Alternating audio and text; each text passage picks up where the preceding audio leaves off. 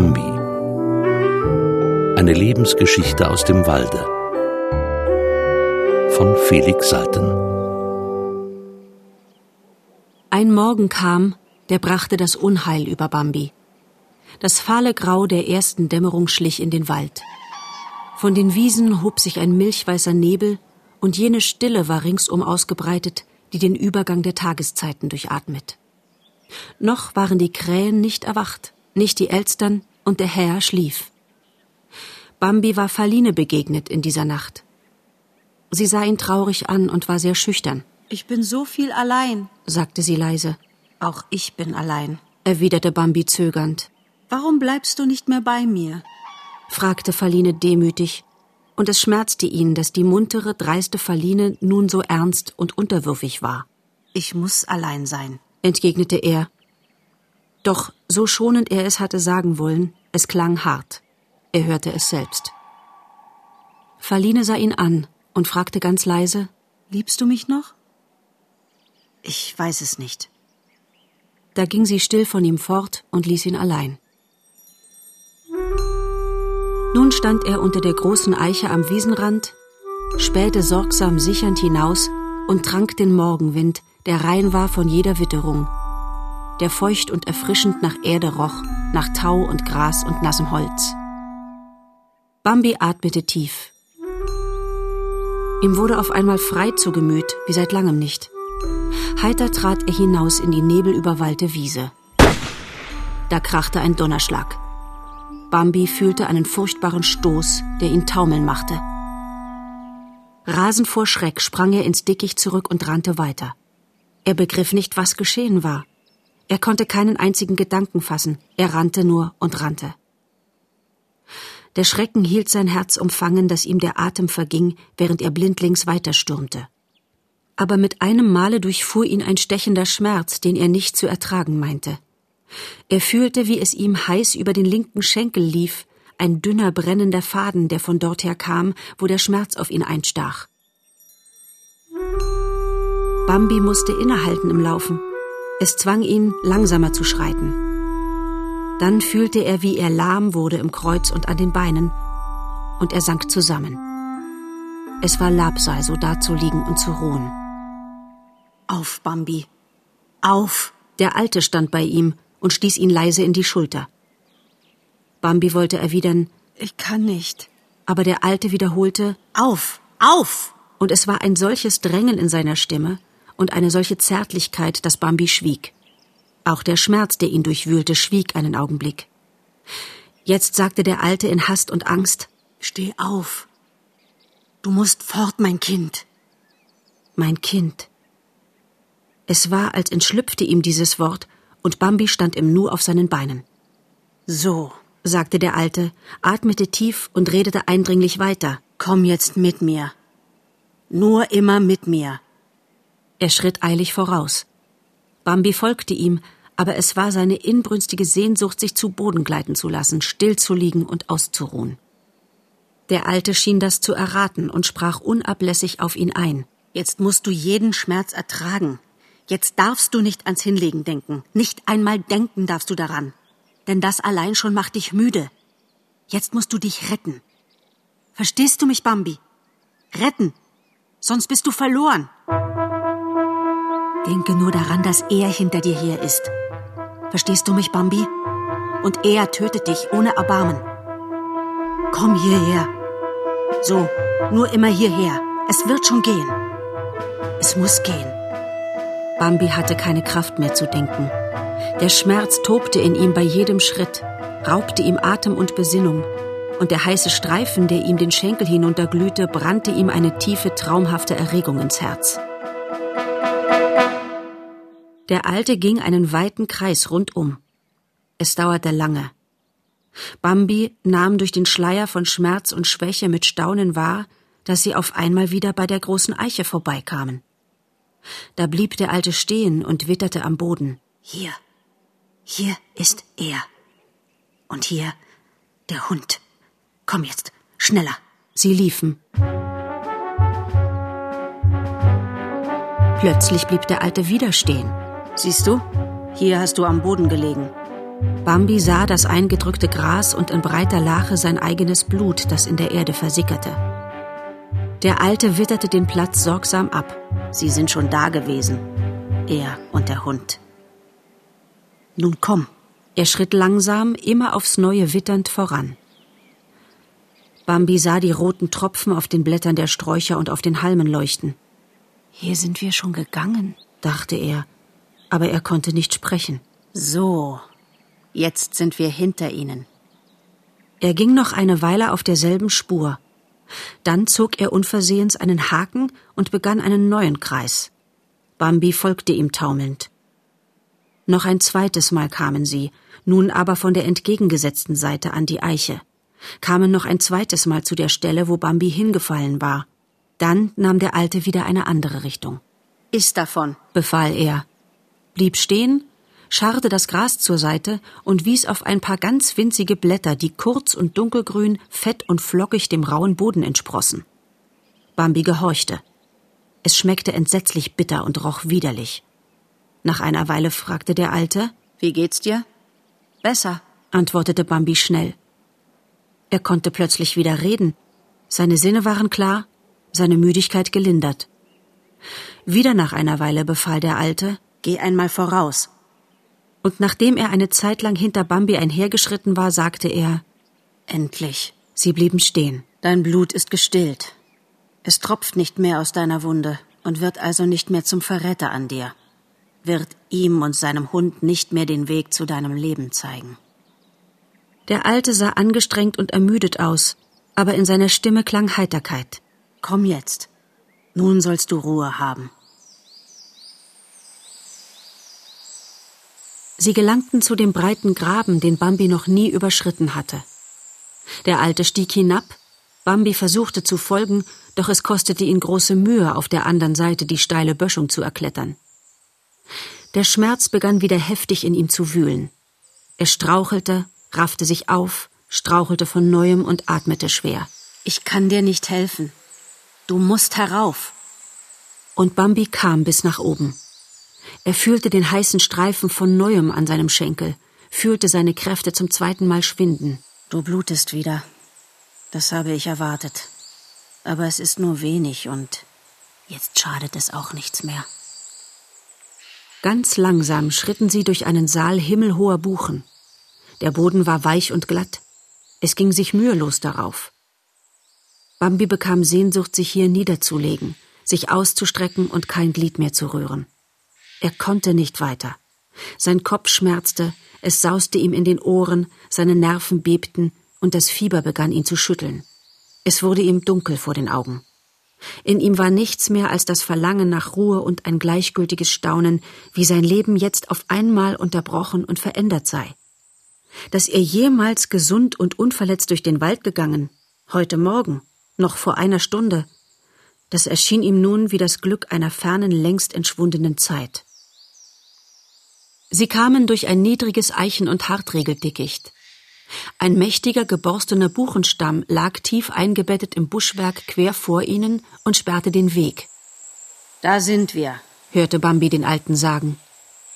Er strich den Buchenstamm entlang, Bambi ging hinter ihm und fiel beinahe in eine Grube, die sich hier auftat. So, sprach der Alte in diesem Augenblick, da kannst du liegen. Bambi sank in sich zusammen und regte sich nicht mehr.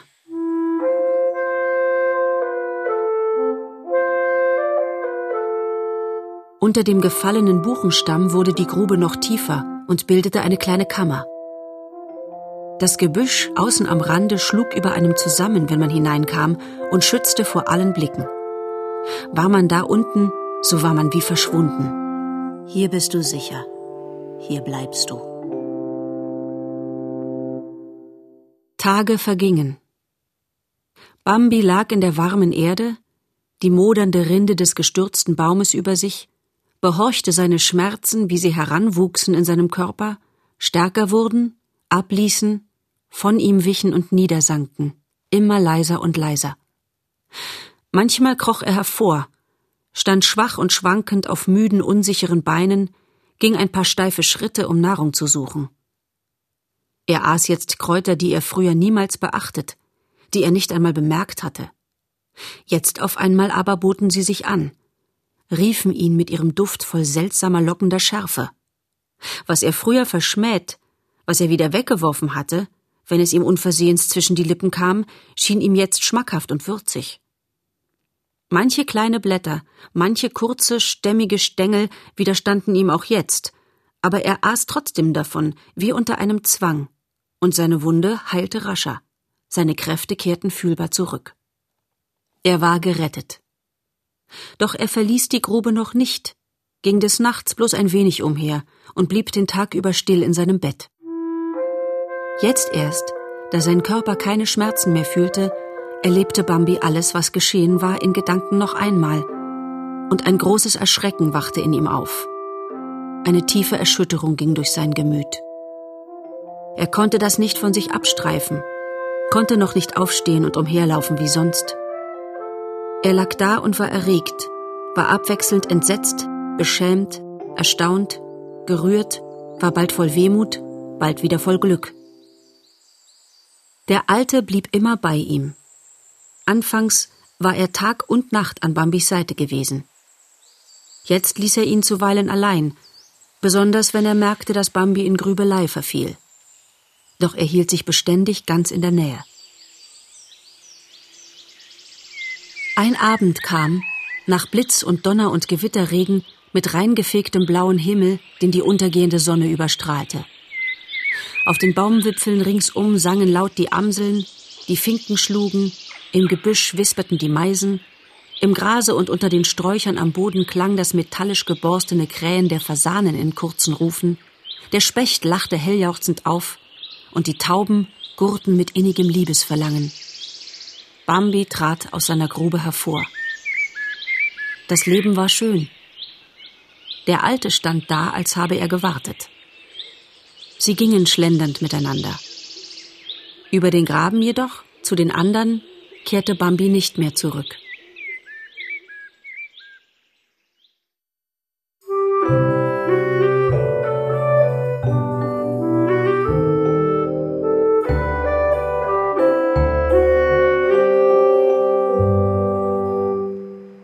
Nacht, die vom herbstlichen Blätterfall durchflüstert war, schrie der Waldkauz gellend durch die Wipfel. Dann wartete er. Aber Bambi hatte ihn durch das spärlich gewordene Laub der Zweige schon von weitem erblickt und blieb still. Der Waldkauz flog näher und gellte noch lauter. Dann wartete er. Aber Bambi sagte wieder nichts. Nun hielt es der Waldkauz nicht länger aus. Sind Sie nicht erschrocken? fragte er unzufrieden. Doch, ein wenig. So, so? gurrte der Waldkauz beleidigt. Nur ein wenig. Früher sind Sie immer furchtbar erschrocken. Es war ordentlich ein Vergnügen, wie Sie erschrocken sind. Woran das wohl liegen mag, dass Sie jetzt nur ein wenig erschrecken? Er ärgerte sich und wiederholte Nur ein wenig. Der Waldkauz war jetzt alt, und deshalb war er noch viel eitler und noch empfindlicher als je. Bambi wollte antworten Ich bin auch früher nicht erschrocken. Niemals. Ich sagte es bloß, um ihnen eine Freude zu machen. Aber er behielt dieses Geständnis doch lieber für sich. Der gute alte Waldkauz tat ihm leid, wie er so dasaß und sich erzürnte. Er versuchte ihn zu beruhigen. Vielleicht liegt es daran, dass ich gerade an Sie gedacht habe, sagte er. Was? Sie haben an mich gedacht? Ja, gerade als Sie zu schreien anfingen. Sonst wäre ich natürlich ebenso erschrocken wie sonst. Wirklich? Bambi konnte nicht widerstehen. Was schadete es auch? Mochte der kleine alte Bursche sich freuen. Wirklich. Ich bin froh. Denn es fährt mir durch alle Glieder, wenn ich sie so plötzlich höre. Der Waldkauz blies die Federn auf, wurde eine weiche braun und hellgrau überwölkte Kugel und war glücklich. Das ist nett von Ihnen, dass Sie an mich gedacht haben. Sehr nett. Wir haben uns lange nicht gesehen. Sehr lange. Sie gehen wohl nicht mehr die alten Wege? Nein. Die alten Wege gehe ich nicht mehr. Ich komme jetzt auch weiter in der Welt herum als früher, bemerkte der Waldkauz großartig. Er verschwieg, dass er aus seinem alten angestammten Gebiet durch einen jüngeren, rücksichtslosen Gesellen vertrieben worden war. Man kann nicht immer auf demselben Fleck bleiben, fügte er noch hinzu. Dann wartete er auf Antwort. Aber Bambi war gegangen. Er verstand sich nun beinahe ebenso gut wie der Alte auf die Kunst, lautlos zu verschwinden. Der Waldkauz war entrüstet. Unverschämt, gurrte er vor sich hin.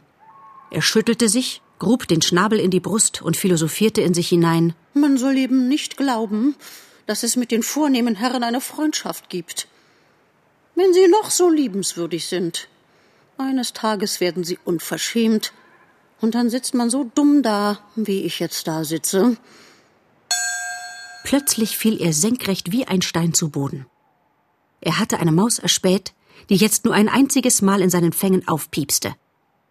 Er zerriss sie in Stücke, denn er war voll Zorn. Schneller als sonst hatte er den kleinen Bissen gekröpft. Dann flog er davon. Was liegt mir an diesem Bambi? Was liegt mir an der ganzen vornehmen Gesellschaft? Gar nichts liegt mir daran. Er fing zu schreien an. So gellend, so anhaltend, dass ein paar Holztauben, an denen er vorbeikam, erwachten und mit lautem Flügelknattern von ihren Plätzen stoben.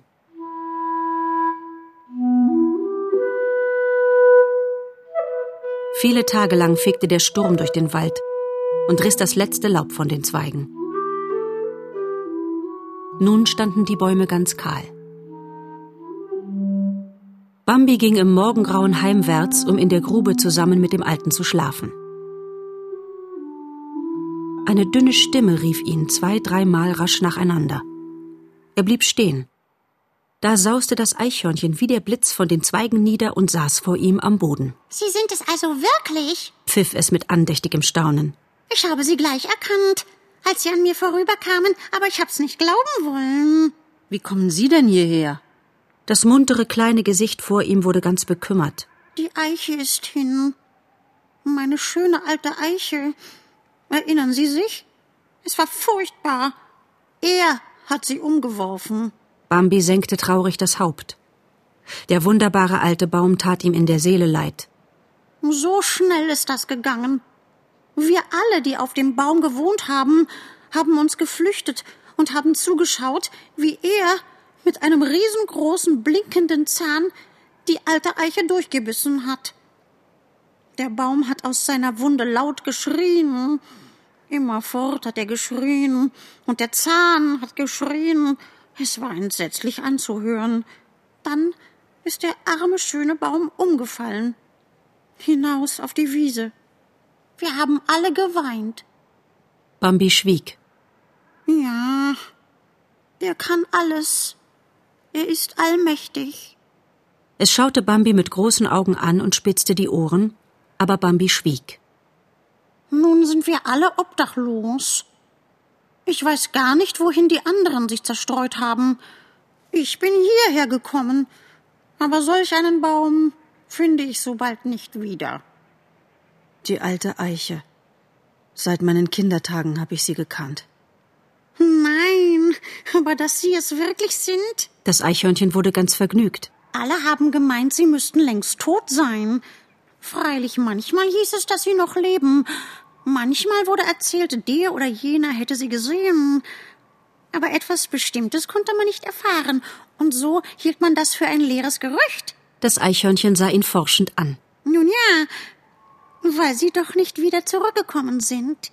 Man merkte ihm die Neugier an, wie es so dasaß und auf eine Antwort wartete.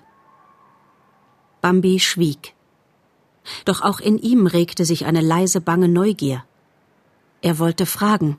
Nach Faline, nach Tante Ena, nach Ronno und Karus, nach allen Gefährten seiner Jugend. Aber er schwieg.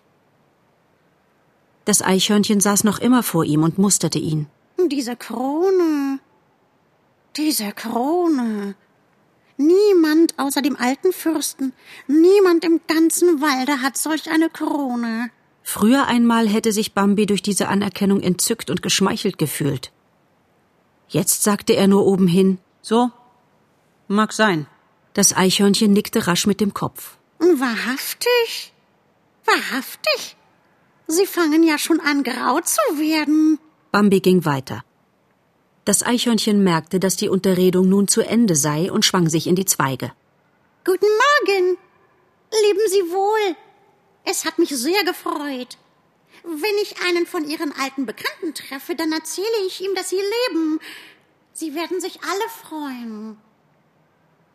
Bambi hörte es und fühlte wieder dieses leise Regen in seinem Herzen, aber er sagte nichts. Man muss allein bleiben, hatte ihn der Alte gelehrt, damals, als Bambi noch ein Kind gewesen war. Und der Alte hatte ihm viele Erkenntnisse, viele Geheimnisse erschlossen, späterhin bis zum heutigen Tage. Von allen seinen Lehren jedoch war dies seine wichtigste gewesen. Man muss allein bleiben. Wenn man sich bewahren, wenn man das Dasein begreifen, wenn man zur Weisheit gelangen will, muss man allein bleiben. Aber, hatte Bambi einmal gefragt, aber wir beide, wir sind doch jetzt immer beisammen. Nicht mehr lange, hatte der Alte darauf erwidert. Das war erst vor wenigen Wochen gewesen. Jetzt fiel es Bambi wieder ein, und es fiel ihm plötzlich auch ein, dass schon das allererste Wort des Alten dem Alleinsein gegolten hatte. Damals, als Bambi noch ein Kind war und nach der Mutter rief, da war der Alte zu ihm getreten und hatte ihn gefragt, Kannst du nicht allein sein? Bambi ging weiter.